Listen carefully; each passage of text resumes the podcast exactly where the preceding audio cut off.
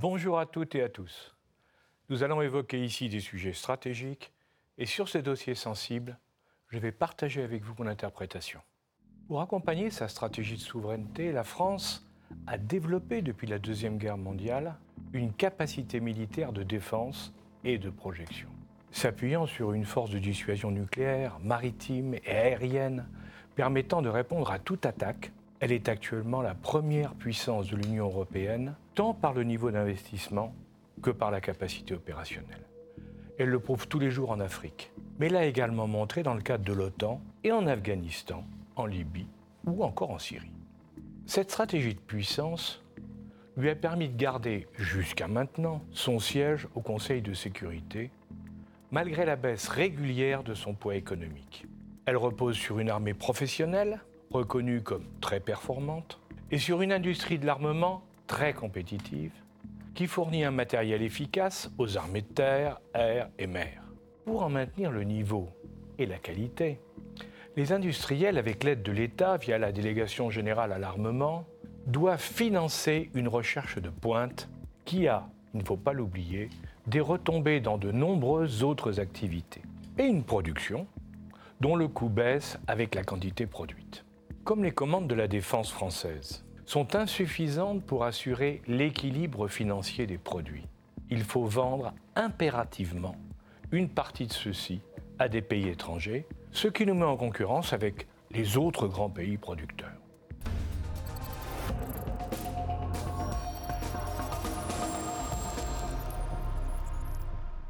Durant son mandat, le président Trump s'étant plaint du peu d'investissement européen dans le domaine de la défense, en dehors de l'Angleterre et de la France, a exigé que le budget militaire des principaux pays atteigne un minimum de 2% du produit intérieur brut.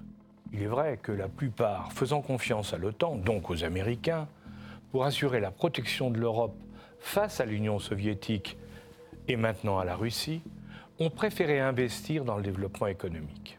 Et ce fut particulièrement vrai pour l'Allemagne, qui n'avait pu reconstituer une armée qu'en novembre 1955.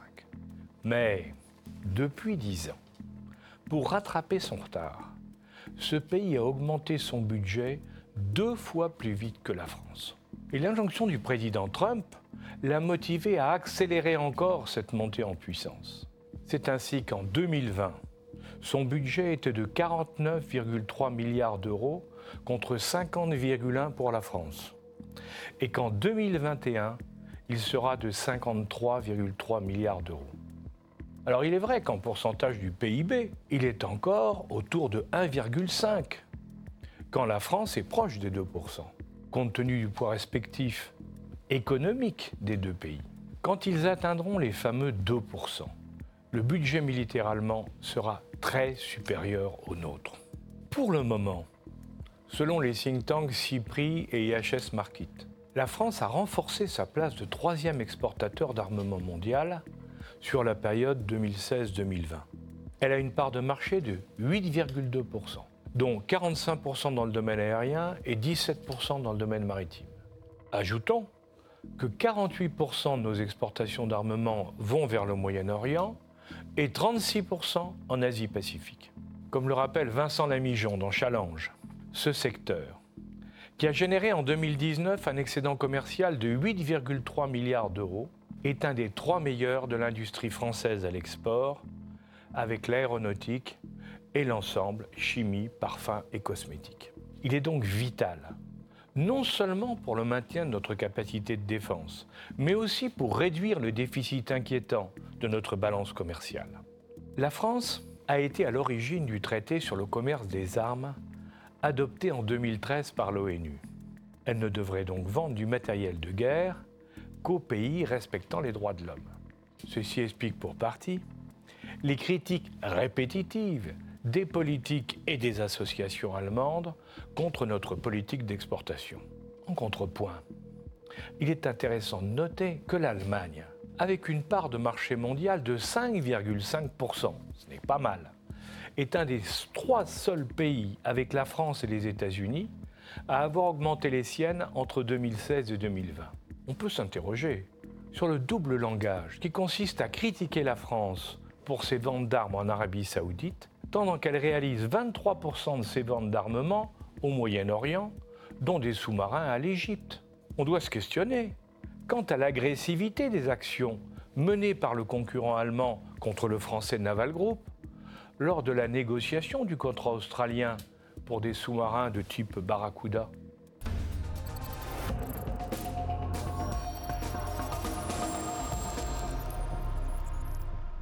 À force de nous regarder avec satisfaction, nous ne voyons pas ce qui se passe chez nos voisins. La France pourrait perdre son leadership au sein de l'Union européenne dans le domaine de la défense conventionnelle dès cette année. Car notre budget actuel inclut également la force de dissuasion, évaluée à 6 milliards, et le financement des opérations extérieures. Cette réalité est confirmée par le passionnant rapport Réflexion sur la Bundeswehr de l'avenir, signé par la ministre Annegret Kramp-Karrenbauer et le chef des armées, le général Eberhard Zohn. Il annonce clairement, selon Johannes Stern, dans wsws.org du 17 février, la volonté de l'Allemagne d'avoir la première armée de l'Union européenne du fait de sa position centrale, afin d'être en capacité de pouvoir intervenir militairement dans toute l'Union. Nous sommes donc en train de vivre un bouleversement militaire majeur qui explique les positions actuelles des deux principaux protagonistes de l'Union européenne. Pour sauvegarder leur position, les Français comptent sur la qualité de la relation franco-allemande.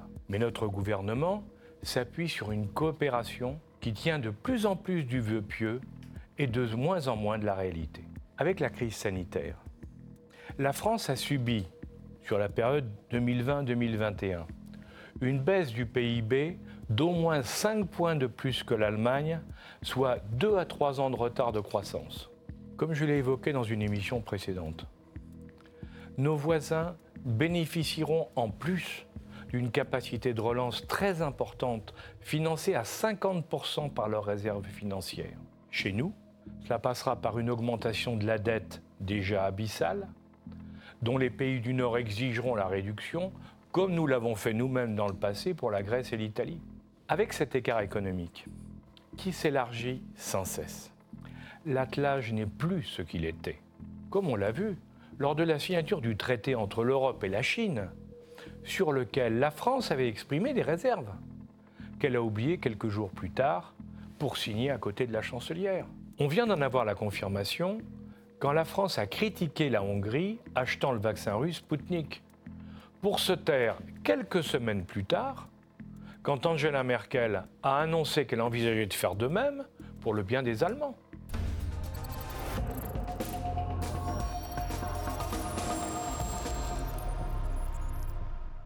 Chacun sait que le président de la République, ardent défenseur de l'Union européenne, rêve de développer une Europe de la défense à côté de l'OTAN qu'il considère en état de mort cérébrale. Le problème, c'est que cette idée, rejetée par tous les pays du Nord, de l'Est ainsi que par l'Italie, est inacceptable pour les Allemands. Il nous rappelle que le président Sarkozy, en décidant notre réintégration dans l'organisation de l'Atlantique Nord le 7 novembre 2007, a mis en application l'article 42.7 du traité de l'Union européenne qui rappelle les engagements souscrits au sein de l'OTAN qui restent pour les États qui en sont membres le fondement de leur défense collective et l'instance de sa mise en œuvre.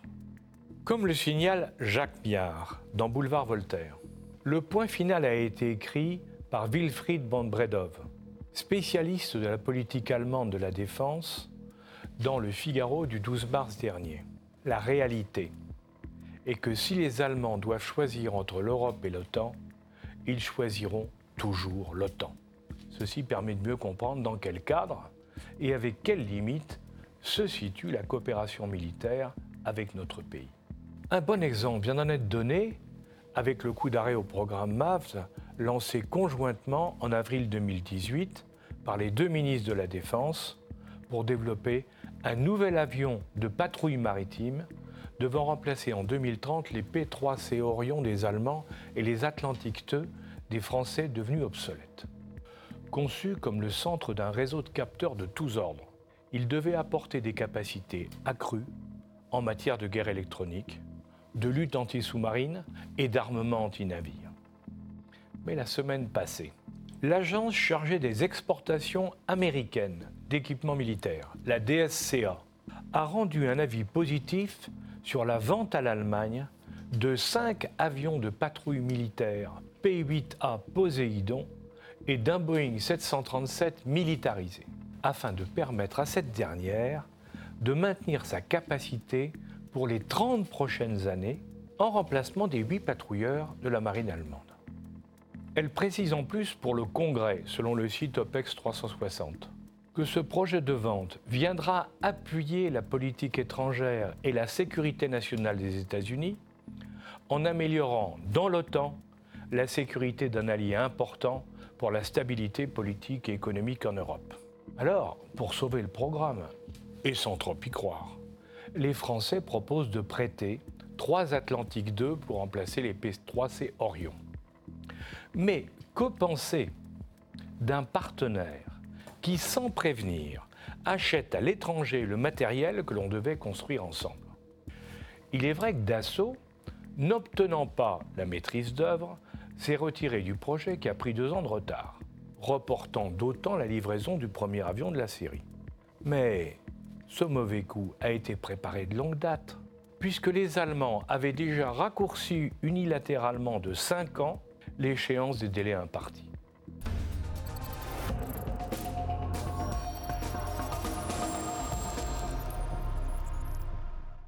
Dans son audition à l'Assemblée nationale le 17 mars, le général Eberhard Zorn a précisé que l'Allemagne n'a pas besoin d'attendre 20 ans pour pouvoir répondre à ses besoins capacitaires. Il a précisé regarder ce qui existe sur le marché et ce que nous pouvons acheter tout près. Et lorsque nous ne le trouvons pas, nous lançons éventuellement un projet de développement. C'est une politique logique dans le cadre de l'OTAN, mais très différente de la nôtre cherchant en permanence à préserver et améliorer nos capacités pour préserver notre souveraineté sur le matériel militaire. De surcroît, la coopération est difficile, par suite des différences d'approche entre les industriels des deux pays. Les difficultés du SCAF, c'est-à-dire le système de combat aérien futur, en sont une belle démonstration. Nous sommes obligés de collaborer car même en possession des capacités technologiques, personne en Europe ne peut développer et financer tout seul un chasseur de la prochaine génération. Dans un excellent article de la Tribune, Michel Cabirol confronte les déclarations du président de Dassault et celles d'Antoine Bouvier, directeur de la stratégie d'Airbus.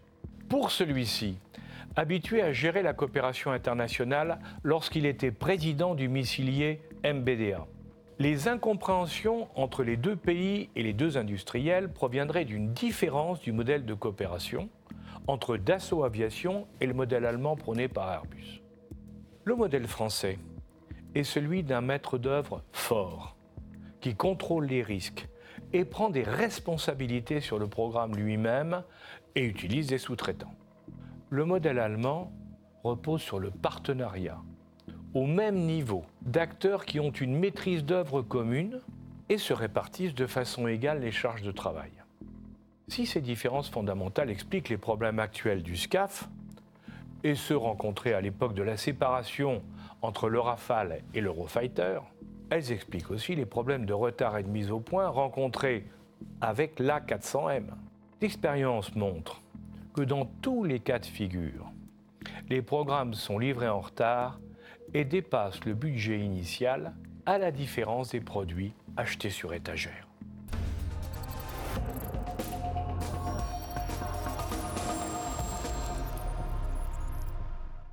Il ne faut pas croire que l'égalité est la norme quand les Allemands sont les leaders d'un programme. Dans le cas du char du futur, où il devait y avoir un équilibre entre les parties, la partie française de KNDS et Nexter ont pu constater à leurs dépens que les Allemands avaient récupéré la quasi-totalité de la maîtrise d'œuvre. En réalité, dans tous les cas de figure, celui qui maîtrise l'essentiel des technologies ne veut pas les partager avec d'autres, pour préserver son savoir-faire, ses brevets et son avantage concurrentiel. Mais le programme MGCS, hein, Main Ground Combat System, dont les études ont commencé depuis l'été 2020, fait aussi émerger un autre problème, celui de la finalité d'utilisation de l'arme. Il est difficile d'imaginer quelle sera la composante lourde dont les deux armées auront besoin en 2035-2040 et comment le char se positionnera dans ce contexte. Sur le MGCS, toujours selon Michel Cabirol, les observateurs ont l'impression que l'approche actuelle est différente entre les Français qui veulent un système disruptif et les Allemands qui souhaitent simplement un léopard amélioré. Toute la difficulté va être de les mettre d'accord sur un programme commun construit sur des compromis acceptables. Comme le rappellent les sénateurs Roland Legleux et Hélène Conway-Mouret, il existe des divergences fondamentales entre les ambitions militaires de la France et celles de l'Allemagne. Pour eux, la priorité allemande repose presque exclusivement sur la protection du territoire et de la population nationale dans une défense collective du périmètre européen. Tandis que la France identifie davantage des menaces sur des théâtres éloignés comme pouvant avoir des répercussions nationales. En définitive, quand les Allemands veulent un simple chasseur de défense aérienne, les Français pensent à un avion de combat polyvalent, capable de se poser sur un porte-avions et d'emporter la composante nucléaire. Leur mission ne se recoupant donc que partiellement, il faut trouver un équilibre lié aux besoins et à l'expérience opérationnelle. Rares sont les cas d'une arme indispensable, comme l'hélicoptère de combat Tigre. Le chef d'état-major de l'armée de terre, le général Thierry Burkhardt, dans une longue interview dans la tribune, a rappelé que pour être une armée de premier rang en Europe, il faut être capable de faire de la haute intensité, ce qui demande une composante aérocombat intégrée. Elle doit rester à un niveau technologique suffisant pour pouvoir être engagée et produire des effets très significatifs sur le terrain et sur l'ennemi. C'est le projet du Tigre MK3, sur lequel les Français, les Espagnols et les Allemands s'accordent sur le besoin réel dans les dix ans à venir. Alors que les élections allemandes approchent, ces derniers hésitent, peut-être pour un problème de répartition de charges industrielles. Mais le risque est d'obliger les autres partenaires à le réaliser sans l'Allemagne, qui pourrait alors acheter du matériel américain. Conformément aux bonnes intentions affichées par les politiques, nous avons beaucoup de projets industriels et capacités en commun, et le binôme franco-allemand fonctionne bien dans de nombreux domaines. Mais il faut reconnaître, comme le souligne Bruno Riette dans Marianne du 19 mars, qu'en matière d'armement, les Allemands ne sont pas des partenaires très solides. Les intérêts allemands sur les technologies clés nationales, par exemple les senseurs ou la guerre électronique, et les intérêts français visant à maintenir une autonomie stratégique, industrielle, nationale, viennent se percuter. Comme le remarque Dominique Vogel du Centre de réflexion allemand SWP. Chaque pays cherche à préserver et développer ses propres compétences technologiques, sur lesquelles il investit depuis des décennies, et a le sentiment, souvent justifié, de faire beaucoup trop de concessions.